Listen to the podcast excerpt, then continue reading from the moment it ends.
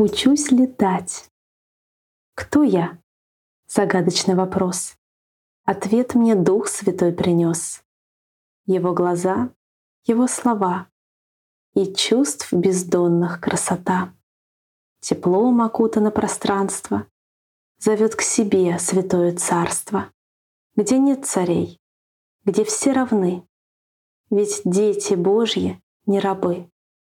Очаровавшись красотой, я в путь отправилась, домой. Шагаю робко, неумело, и заболело мое тело. Забыла я совсем о нем, что я водитель, еду в нем. При жизни тела дан нам шанс прийти домой, к душе стремясь. Не забывая про сосуд, не слушая сознание зуд, учиться Божий мир любить и здесь, Его любя, служить. Но как машиной управлять? Как научиться мне летать? Чтоб не разбиться, долететь.